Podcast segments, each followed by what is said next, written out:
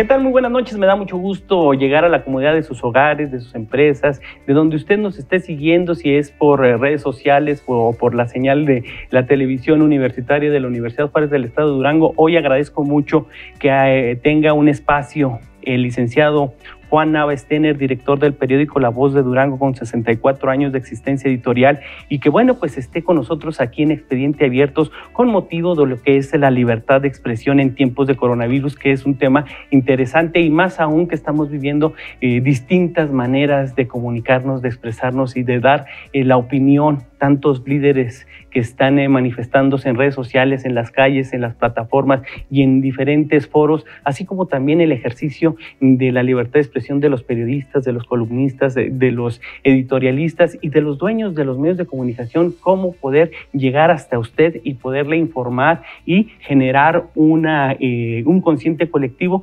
que dé la oportunidad de la libertad de que cada quien pues eh, consideremos lo propicio, lo idóneo para eh, su uso en la cotidianidad. Ahora con esta nueva normalidad, después de salir a la calle y ser de los estados pues más desobedientes porque hemos salido a la calle de manera despavorida y los contagios van para la alza. Pero bueno, no hablemos más de lo que le está sucediendo a Durango, sino vamos a hablar y entrar en materia de lo que es el periodismo, de lo que es la libertad de expresión, por lo cual, licenciado Juan Navas Tener, le agradezco que haya hecho un espacio en su agenda y esté con nosotros aquí en la Universidad Juárez del Estado de Durango. Licenciado Mendívil, buenas noches. Buenas noches a todo el auditorio de TVUG, de la universidad.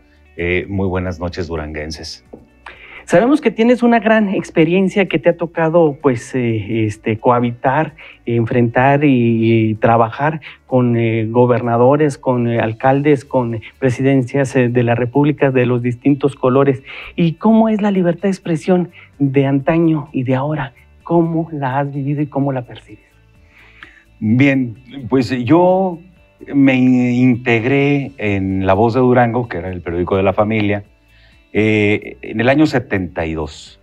Era una redacción eh, muy competitiva, con figurones de, la redacción y del reporterismo, como don Didier Bracho Soto, que, fue su director del periódico, eh, el licenciado Miguel Ángel Vargas, eh, una playa de, gentes que escribieron en, esos años con los que o aprendes o aprendes. Sin embargo, yo me fui por el campo de la fotografía.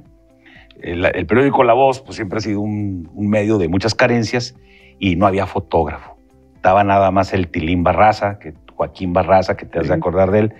Y a mí me, me convidaron una cámara y a andar en sociales y luego en andar en la sección de policía y así empecé. Este, sin embargo, me apasiona la redacción. Eh, yo pues básicamente he tenido ya contacto con siete campañas para, la para las gobernaturas, si no ocho. Y creo que ha habido cambios. Eh, ahora está eh, muy cuestionada la libertad de expresión, la gente opina mucho, participa, ahora sí hay libertad de expresión. La gente tiene conciencia de, sus derechos y los periodistas también tenemos derecho de, tenemos conciencia de nuestro derecho de información. Son cosas diferentes, pero no opositoras. Una cosa es el derecho de expresión, de la libertad de expresión, que conmemoramos el 7 de junio, y otra cosa pudiéramos llamar la libertad de difusión masiva, la libertad que tenemos los periodistas para hacernos la información y transmitirla sin cortapisas. Ahora, pues eh, dentro de, este, de las paredes de la voz se gestaron grandes medios nacionales. Me impresionó cuando tuve la oportunidad de estar este, contigo, de que Proceso nace en la voz que es una de las referentes en el periodismo de Durango. Me gustaría que compartieras con las nuevas generaciones esa anécdota que la verdad pues es digna de destacar en este tiempo. El 8 de julio de 1976 le dan un golpe a don Julio Scherer, entonces director eh, de uno de los periódicos pues, más combativos y más libres que ha habido en la historia del país, de la historia del periodismo del país. Don Julio Scherer había formado una asociación nacional de, periódicos independientes porque pudiera suponer yo que él ya presentía un golpe del gobierno contra, contra Excelsior. Entonces, yo me acuerdo que en aquella época, don Julio Scherer convocó pues, a La Voz de Durango, al periódico Noticias de Querétaro, al periódico Mercurio de Ciudad Victoria, Tamaulipas. Había un periódico en Guadalajara que desapareció, no me recuerdo por este, en este momento cómo se llamaba. Y así, periódicos básicamente independientes que no fueran de ningún tipo de cadena. La opinión de Torreón, de doña Belia Margarita Guerrero, de la familia Guerrero, y juntos se unieron a un proyecto de crear una agencia de información eh, apegada al grupo Excelsior. Pero el 8 de julio del 76, pues bueno, le dan un golpe a, Excelsior, un golpe orquestado desde, desde el gobierno, y sale Julio Scherer, y entre ellos venía mi hermana Rosa María, que era reportera de Excelsior, venía Fernando Meraz también, y eh, una vez que, que, salen, se refugia don Julio Scherer junto con Francisco Fe Álvarez, Carlos Marín y otros de sus principales colaboradores se refugian en Durango, Nacho. Ay, eso es interesante. Eh, se hospedan en el Hotel Presidente, que en aquella época así se llamaba el hoy Hotel Gobernador.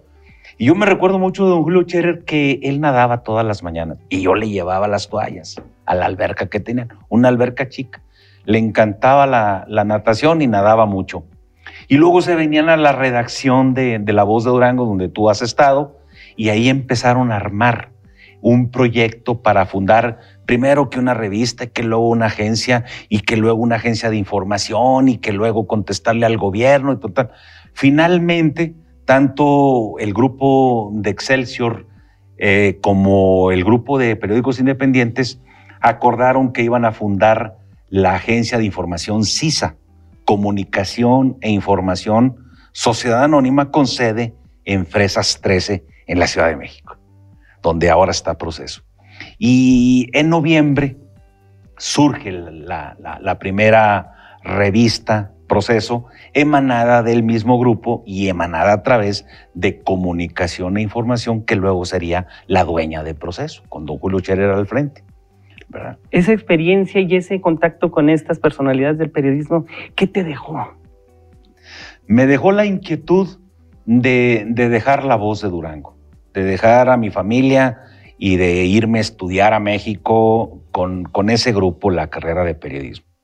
Yo llegué a, la escuela Carlos Septién García, que no me gustó, y luego acompañaba mucho a Rosa a Excelsior, y luego tenían un grupo donde estaban algunos duranguenses que estaban todos en medios de comunicación y se juntaban y platicaban y chachareaban, hicieron una especie de grupo Durango de comunicadores incipientes porque todos eran estudiantes. Estaba José Luis López Atienzo, mm, Alfredo Gracia Favela, Rosa María Nava, estaba Daniel Ramos Nava, que era en esa época jefe de redacción del Novedades.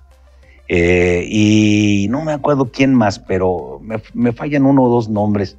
Y yo era más chico, yo pues básicamente era el que iba por los refrescos y el que platicaba con ellos. Y ahí tuve la oportunidad de convivir un poco más con, con el señor Cherer y con los pues expulsados de la cooperativa de Excelsior. Eh, grandes este, personalidades del periodismo.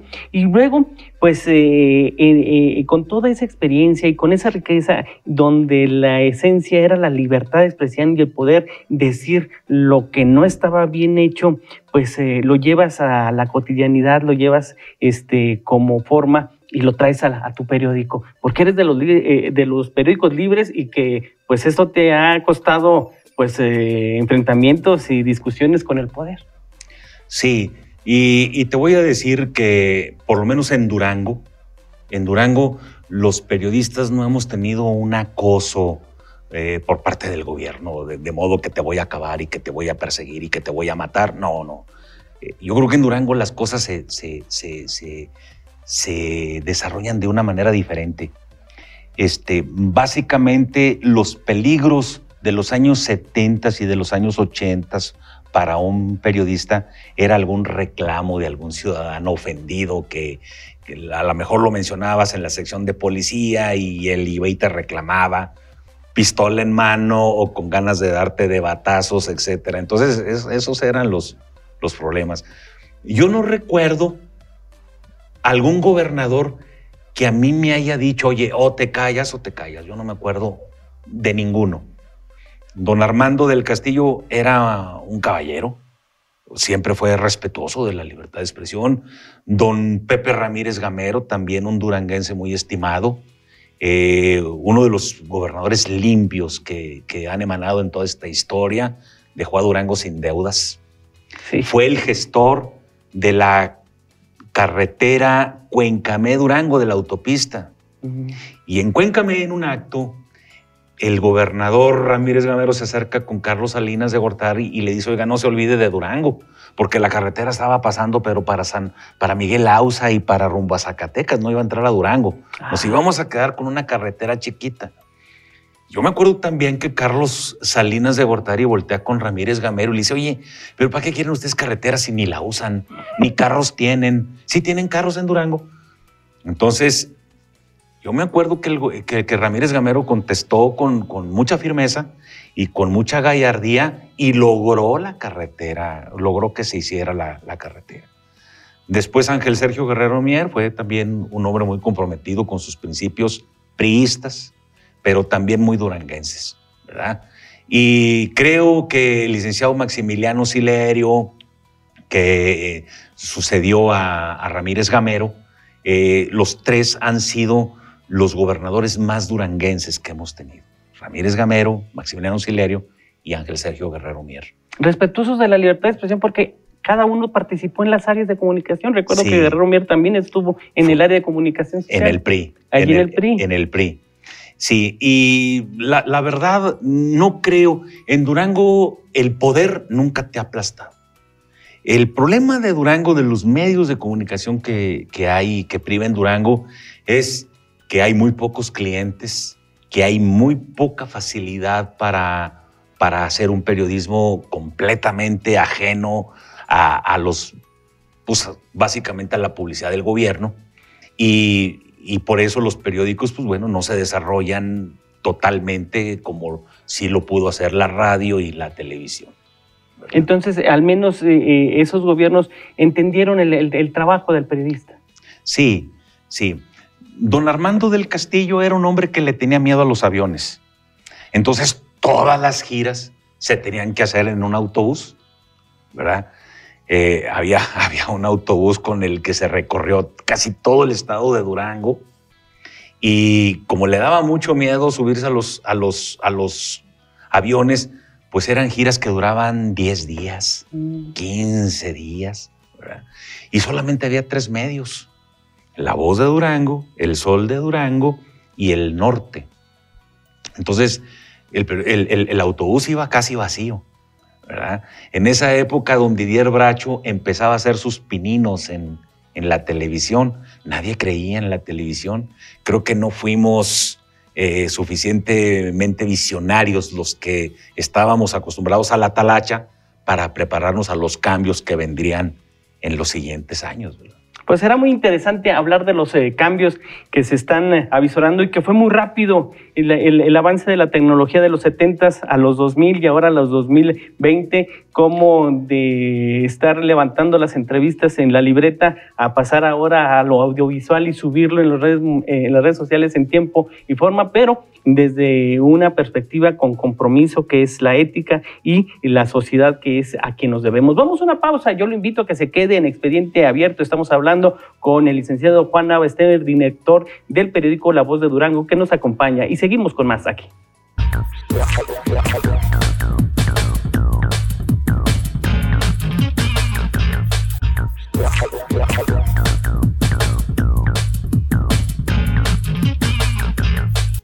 Qué bueno que sigue con nosotros aquí en este programa de Expediente Abierto de la Universidad Juárez del Estado de Durango. Me encuentro esta noche con el licenciado Juan Nava Stener, director del periódico La Voz de Durango, y que me gustaría rescatar esa historia que ahora se hace romántica, pero que en aquellos tiempos quienes eh, no escribíamos bien, el editor eh, retiraba la hoja de la máquina de escribir y recortaba y destruía lo que eran los tres o cuatro párrafos porque no estaba bien escrito. Antes era muy exigente eh, el, periodismo para poder conjugar bien las comas, los puntos, inclusive a los niños en las escuelas, lee un periódico para que veas cómo se debe de eh, escribir correctamente. Había una, una esencia en, en la protección del lenguaje. ¿Cómo eran esos tiempos? Pues la voz de Durango yo creo que tuvo tres de los mejores jefes de redacción que hubo. El jefe de redacción es el que te califica la nota, te reestructura la nota y te la acepta o te la rechaza. Y si te la rechaza, tienes que volverle a escribir. Había reporteros que se pasaban toda la tarde escribiendo una, una cuartilla y no les quedaba y no les quedaba. Y pasaban las semanas y no podían publicar una sola nota en el periódico pisar la primera plana era, era competir, era competir tremendamente por la mejor nota del día y por la mejor nota escrita. Y en aquella época, pues Mariano Alvarado, Miguel Ángel Vargas, este, eran los reporteros estrellas de la voz, eran los reporteros que competían mucho por, por la nota de ocho. La nota de ocho nunca se regalaba, Nacho la, nota de 8, que era la, nota principal del periódico, la que abría el periódico, el interés del, lector, se, competía y se competía con una ferocidad muy profesional, pero siempre muy decente y siempre muy, muy ética. Eh, yo me acuerdo que Salvador Vázquez Morales, el soldado, que era fue el primer jefe de redacción que tuvo la voz, pues heredó una serie de formas de trabajar que perfeccionó la maestra profesora Genoveva Ávila eh, Rocha. Ella, yo me acuerdo muy bien, tanto me acuerdo que llegaba Edgar Burrola con, sus, con su nota y le decía, el primer párrafo está mal hecho, vuélvalo a hacer. El segundo párrafo no concuerda, váyalo a hacer. Se pasaba 10, 15 veces en intentos y apenas podía publicar una sola nota. Ya cuando pisaba la primera plana, en la voz de Durango era porque eras un experto en redacción y sabías pues muy bien el, leer el documento mental que estabas presentando a través de una cuartilla, que todo era mecánico ¿verdad? en aquella época. Ahora, este, el lector, el consumidor de, noticias de aquel tiempo, ¿era más exigente que el actual? Era más enterado. Bueno, no. Créeme que, créeme que era muy difícil eh, publicar un periódico y que la gente nomás lo y se fuera rápido a la sección de policía, como ahora quizá. Tú puedes escribir una excelente nota eh, cultural o una excelente nota científica o una excelente nota de carácter ecológico y la gente yo no sé por qué se va a la sección de policía o a la sección deportiva. Yo sé que, los lectores están hartos de los políticos y están hartos de los gobernantes y están hartos de los partidos políticos, pero tienes que estar pendiente de lo que surge en el Congreso, de lo que surge en el gobierno, de lo que surge en los partidos, de lo que te dice el presidente, de lo que te dicen los alcaldes, de lo que te dicen los intelectuales de la política, los profesionistas. Tienes que estar pendiente de todas las opiniones.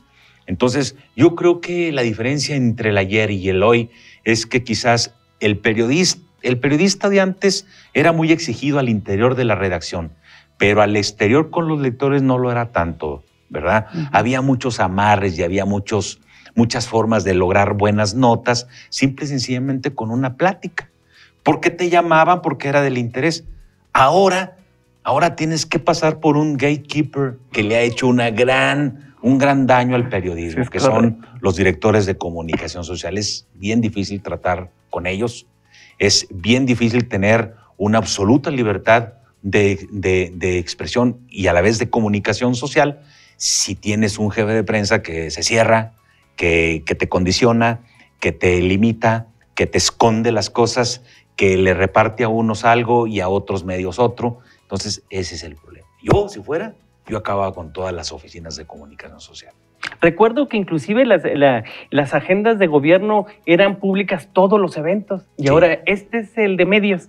Antes te decían a las 8 venía el gobernador y a las, hasta las 7 de la tarde en donde tú lo quisieras abordar. No, ahora te dice, este es para esto. ¿eh? Y ya trae la agenda que quiere marcar. O sea, como que se ha buscado eh, la utilización de la comunicación. Y bueno, ¿y qué opinión te merece ahora las redes sociales más que pues los medios eh, tradicionales ahora tuvieron que emigrar a esas plataformas y no las plataformas a los medios?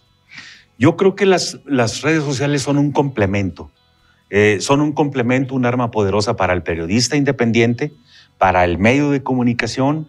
Eh, la información fluye inmediatamente, casi simultáneamente a cuanto está, a cuando está pasando.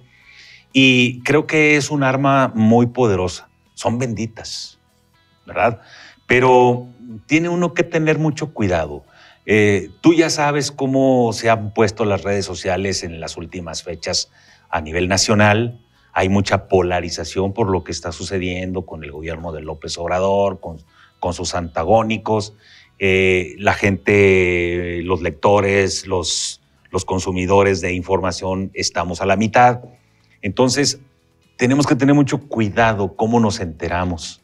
Y tenemos que tener mucho cuidado los periodistas de no caer en el chismorreo que se provoca en las redes sociales con aviesos fines o con intereses muy oscuros, ¿verdad?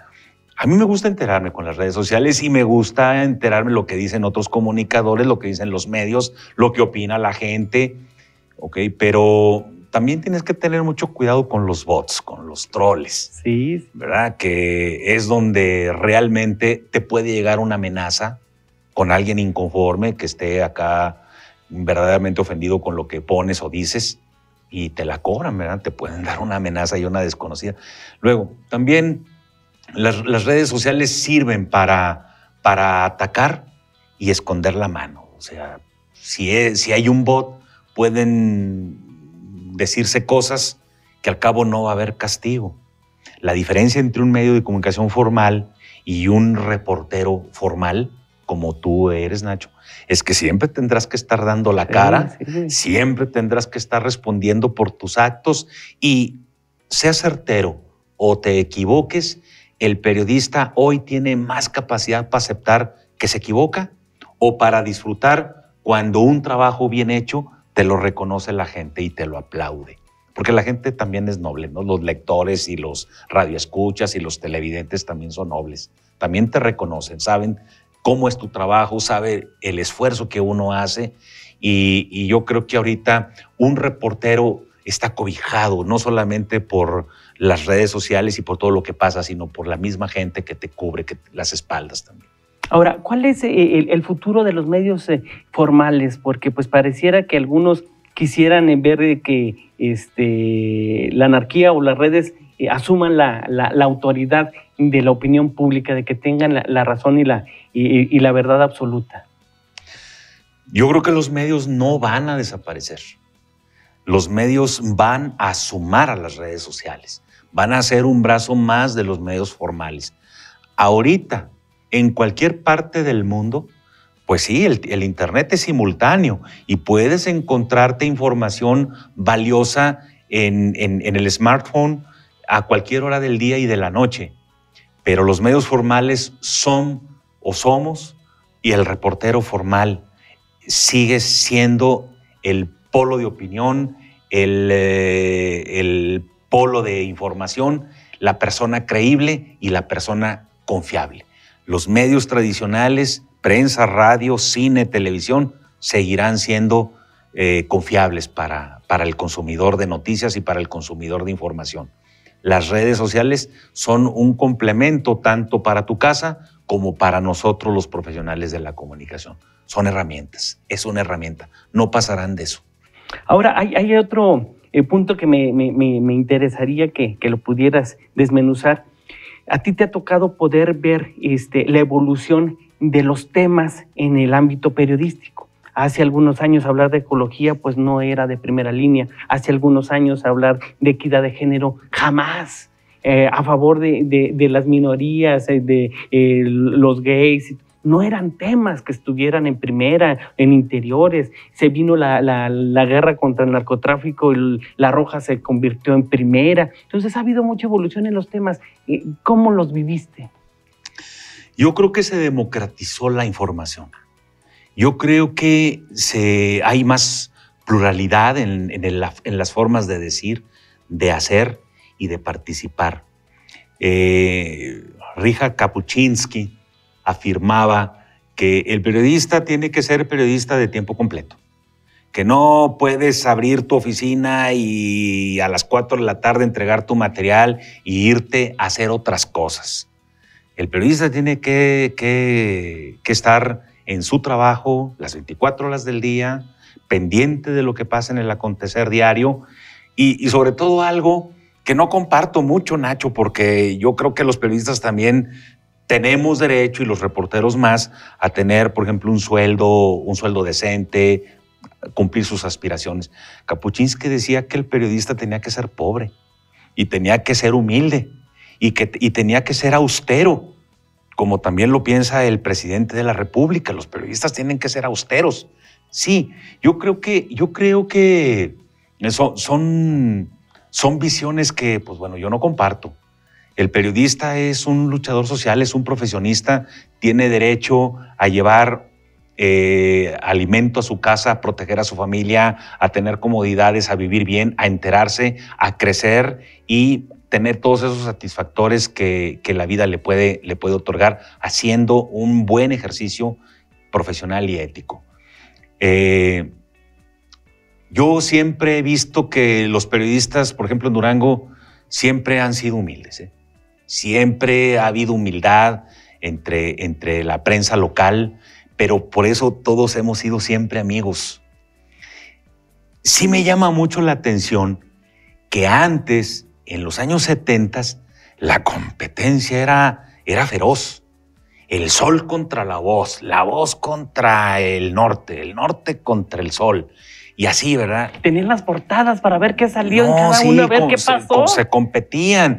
Y, si, en, un momento dado la voz le ganaba una cabeza de ocho o una nota exclusiva al sol, al reportero de la fuente Daniel le, le hablaba y le decía, óyeme, ¿qué te pasa? ¿Qué no estás pendiente? Y lo mismo pasaba en la voz. ¿verdad? Entonces era una competencia feroz. No éramos amigos. Sí nos conocíamos y medio nos saludábamos pero siempre había un encono personal, siempre había una competencia entre los medios que nunca pasó de, nada. Nunca fuimos realmente ni rencilleros ni enemigos así fatales, ¿verdad?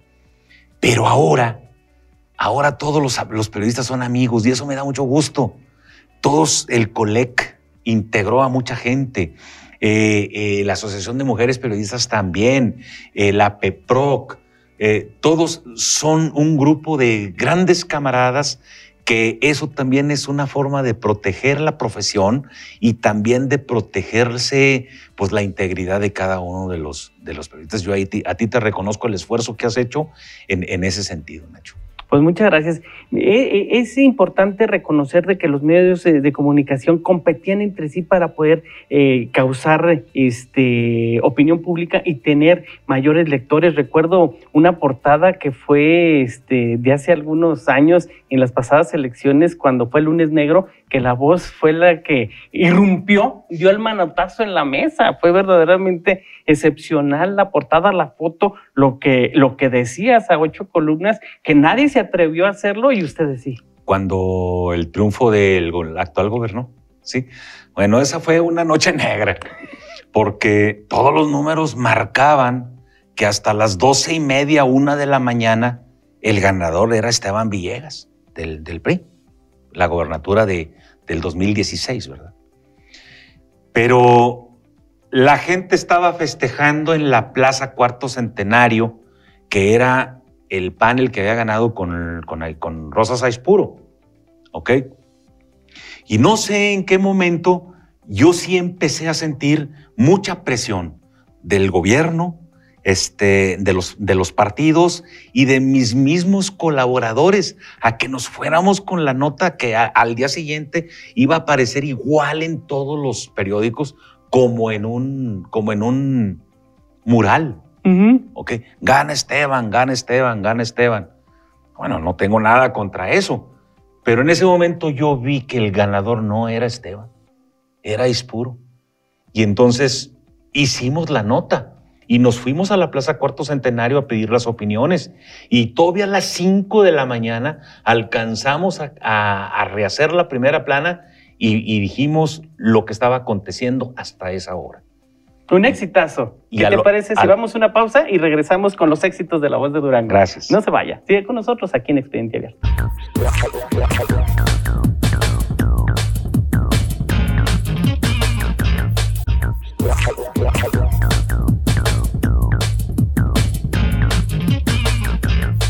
Bueno que sigue con nosotros aquí en Expediente Abierto. Nos encontramos con el licenciado Juan Nava Stener, director del periódico La Voz de Durango. Y bueno, pues estábamos, nos quedamos en el corte con, con la pasión de cómo definir la historia de toda una sociedad y marcada por un medio de comunicación, marcando la diferencia y poniendo en riesgo el éxito o el fracaso con un solo ejemplar. Y así es eh, el compromiso del dueño de un medio de comunicación cómo se viven esos minutos para decir, adelante las máquinas para que 40 familias y todos nuestros lectores nos sigan o nos abandonen. Eh, son decisiones que, que, se vienen porque tú ves los hechos. Muchas veces se ha dicho que el periodismo es intencional. Bueno, Kapuczynski decía que el periodismo era intencional, precisamente.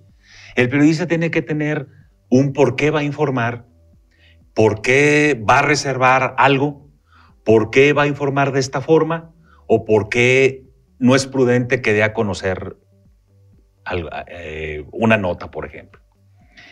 Yo creo que eso es lo difícil de tener un medio de comunicación y es lo difícil de ser reportero.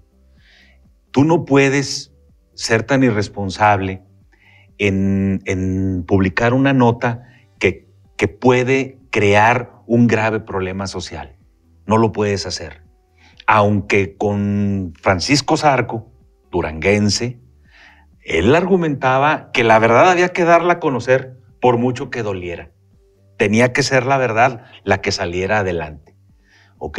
Pero en una situación en la que tú ves que el conglomerado pudiera estar en peligro, en riesgo, o personas o familias, tú no puedes informar lo que, lo que, lo que no, no, puedes, este, lo, lo, que, lo que puedes hacer dañino en, en, la gente. A mí me llegaron en alguna ocasión familias conocidas diciéndome, oye, quiero que me publiques este desplegado, una plana. Le digo, oye, pero es contra tu hermano. Pero es que lo, le quiero quitar el negocio y quiero, quiero aplastarlo. Yo no me voy a prestar a eso. ¿Por qué? Porque soy amigo tuyo y soy amigo de tu hermano. Prefiero perder esa plana de publicidad a crear un conflicto familiar de la que no me beneficia, no me beneficio, ni ustedes tampoco. Y se va, no te pagan la plana de publicidad, pero yo he quedado a gusto porque sé que no, no, no, no, no hice grandes problemas familiares y son varias veces, varias veces políticos que descubres en situaciones embarazosas, ¿ok? Cuando son personales, pues no, pues no puedes hacer nada, no, puedes publicar. Cuando son cuestiones que lesionan el devenir del Estado o el devenir de la sociedad, tienes que informarlas, ¿ok? Y es donde dices, bueno, hay conflicto entre lo moral y lo ético, entre el quehacer periodístico de diario y el, y el informar con intención. Eh, yo te, soy sincero, Nacho, yo como voz de Durango creo que no, nunca, nunca triunfamos. Nunca triunfamos y nunca hicimos dinero. Eh, la voz de Durango nunca fue líder en tiraje, en ventas, en crecimiento, pero lo que sí te puedo decir es que hayamos hecho algo malo que haya lesionado la moral y la paz pública, Creo que nunca. ¿verdad? Y 64 años pasaron y 64 años que yo espero que sigan más, ¿verdad? Que, que, tendremos que dar, que, que, seguir dando de qué hablar. Los periódicos no se pueden acabar. Los periódicos tienen que seguir trabajando hasta que ya no haya un solo material. Ahorita tengo el problema con Kodak. Kodak ya no me quiere vender láminas. Mm. Y Biopapel tampoco me quiere vender papel. Entonces el papel ahorita lo traemos de Toronto, Canadá. Mm. Tiene que recorrer toda la Unión Americana para poder pasar un tráiler de papel a mitad de precio, porque en México no se puede comprar papel, está muy caro. Mm. Esos son los otros detalles del medio, que son los financieros. ¿Cómo hacer posible para mantenerlo vivo? Que no cierre. Que, no, cierre. Ahora, ¿qué opinión te merece ahora que el presidente de la República no, eh, quiere poner a la prensa pues a que defina si está a favor o en contra cuando nuestro compromiso es otro? ¿Cuál es tu opinión? ¿Cómo lo ves? Es que el, presidente lo que quiere es cómplices, no quiere aliados. El, el, presidente de la República, al tratar a la prensa con ese desprecio, pues nos expone, porque como estamos viendo, el país está muy polarizado. Ya no quedamos más que malos y buenos. Sí. Más que ricos y pobres. Más que azules y rojos. Más que izquierdas y derechas. Más que liberales y conservadores. No hay términos medios. Y lo acaba de decir hace unas horas. O estás con la 4T, perdón, no lo dijo así. ¿Estás con la transformación o estás contra la transformación? Bueno, los periodistas no podemos estar ni en contra de la transformación porque somos mexicanos, porque queremos a nuestra patria, porque queremos que nuestro Estado, por ejemplo, prospere, haya empleos, haya bienestar, haya crecimiento, ¿ok? Pero tampoco podemos callarnos cuando vemos claramente que el país no va bien, que la economía no va bien, que la salud no, va bien, que hay muchos hierros que nos están costando ya como sociedad. ¿Ok? Eh, entonces, yo creo que aquí lo que tiene que salir adelante es la calidad ética de cada quien. Yo le creo a la prensa. Y yo creo que la gente que está informada le cree a los medios, le cree a los medios formales, le cree a los periodistas serios, le cree a los informadores que se preocupan por su sociedad. ¿Ok? Y sí escucha quizás un cúmulo de mensajes que vienen, que son agresivos, que son disonantes, que son polarizantes, que son separatistas, etcétera, pero que no proceden en, en momentos en que este país lo que más necesita es unidad. Es unidad. Si no vamos a tener unidad como sociedad, no vamos a poder salir adelante. Y eso es lo que se está jugando en, las próximas, en los próximos meses, en, tanto en Durango como en todo el país. ¿eh? Ahora, eh, eh, es una nota periodística la que ha brotado inclusive una guerra, una revolución, unos disturbios. Así de importante es eh, el, trabajo del, periodista, del comunicador.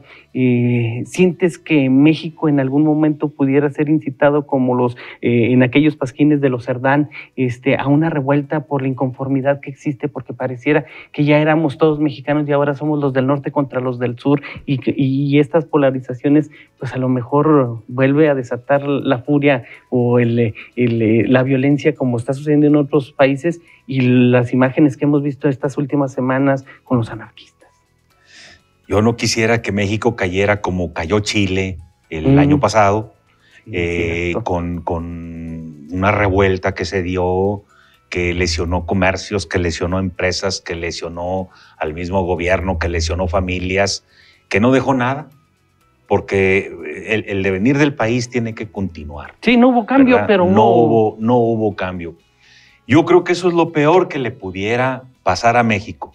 No despertar al tigre, despertar al México bronco, porque luego no va a haber manera de, tranquilizarlo.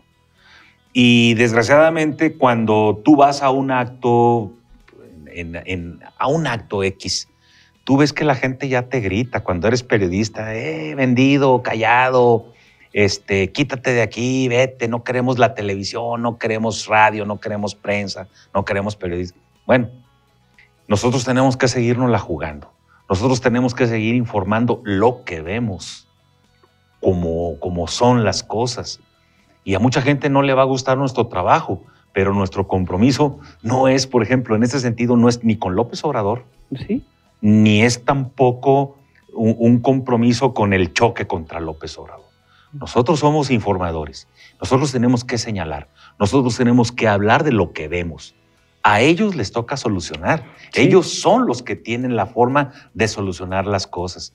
Nosotros solamente somos unos observadores que, que, ojalá no se, no se, acabe el espíritu crítico del periodista mexicano y, sigamos siendo, pues básicamente, eh, orientadores de la, de la opinión pública nacional. Ahora, eh, como este, licenciado y como este, universitario, ¿qué sientes que le hace falta a las carreras de comunicación para no generar tanta tropa y generar más emprendedores? Porque pareciera que nos enseñan a hacer boletines y no a generar oportunidades laborales dentro del área de comunicación, que ahora hay más maneras de poderlo hacer. Yo creo que hay un vicio. Hay un vicio, mira. Eh, la, carrera de ciencias de, la comunicación o la carrera de periodista eh, está asediada porque básicamente no hay oportunidades en nuestro país. Mm. Mira, el otro día leía un, un reportaje de Tino Soriano, un fotoperiodista español que colabora para la National Geographic, que ha hecho unas historias con su cámara de, de fotos increíbles, con unas imágenes ahora con lo de la pandemia que, tanto muerto causó allá en, España y que nos está causando a nosotros, unas historias humanas increíbles. Pero el periodismo, por ejemplo, en esos países no va anexado al, quehacer político ni al mm. quehacer gubernamental.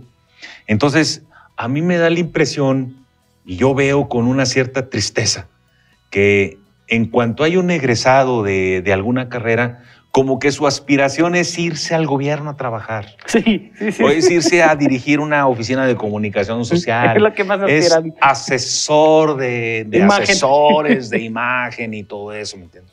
Y como hay dinero, entonces como que sí la gente joven se va por, por esos campos.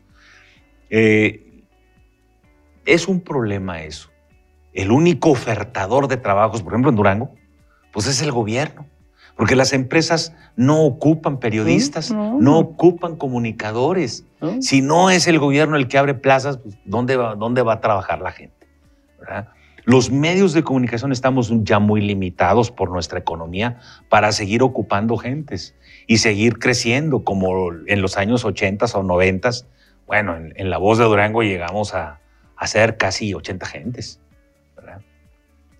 Entonces, yo creo que las carreras de, comunicación, eh, el concepto debe de, variar, debe de cambiar, pero no te sé decir cómo, porque de algo, a algo te tienes que dedicar y tienes que llevar dinero a tu, a tu vida, tienes que tener triunfo económico, tienes que tener recursos y los recursos ahorita únicamente vienen de esos sectores, de los sectores oficiales es difícil. Ahora sé que eres un apasionado de la fotografía, es otra manera de comunicación. ¿Se están generando nuevas generaciones en la fotografía? ¿Cómo la ves? No, yo creo que, yo creo que estamos en la foto, con la democratización de la imagen a través de las cámaras digitales, donde prácticamente cualquier persona puede tomar una foto y con cualquier cámara puedes hacer una excelente fotografía la, fotografía se democratizó. Ahora hay muchísimos, eh, muchísimas imágenes preciosas que tú agarras el teléfono y ves fotos increíbles con unos colores fabulosos, este, unos cielos azules, palmeras, eh, agua, todo fresco, ¿ok? Pero no dicen nada. No hay historias detrás de esas imágenes. Entonces, la fotografía que yo hice en mi tiempo con fotoreporteros que también los creó la voz de Durango, el concepto, donde salieron Elías Hername, Antonio Meraz, Octavio Saldívar, este, Lalo Meraz. Eh, bueno, no quiero, no quiero omitir a nadie, pero hubo una, una gran generación de fotoperiodistas en La Voz. Eh, hacíamos historias, narrábamos historias con la, con la cámara.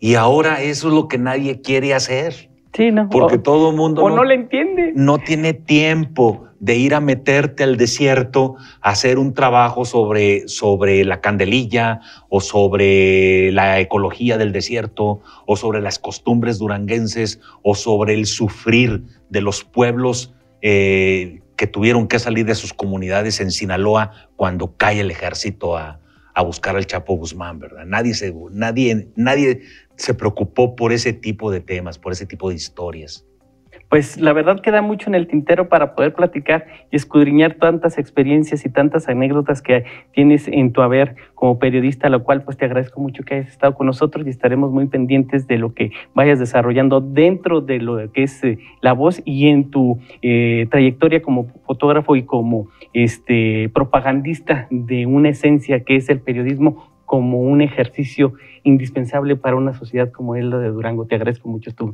presencia. Mi agradecimiento también es contigo, también es con, con la Universidad Juárez, de donde yo también eh, salí, yo también estudié en la Universidad Juárez, del rector, de la encargada de, del de los encargados de TVUGED y del sistema de, de comunicación de la universidad. Mi agradecimiento y yo creo que nada más para terminar, lo que sí quisiera externar es la preocupación porque Durango no, no entre en una mare magnum de, de, problemas sociales de los cuales nos tengamos que arrepentir. Ojalá los duranguenses entendamos que tenemos que estar unidos, que las politiquerías tienen que hacerse a un lado, que, las, que los chismes y las aventuranzas políticas dividen al Estado, que este es el momento para luchar unidos juntos para crear un Estado fuerte, un Estado sólido, con una economía eh, estable y con una sociedad que sea fuerte y de provecho para la nación, para toda la nación. Perfecto, bueno, pues llegamos así al fin de Expediente Abierto. Yo lo espero la próxima semana en punto de las ocho y media por este mismo canal.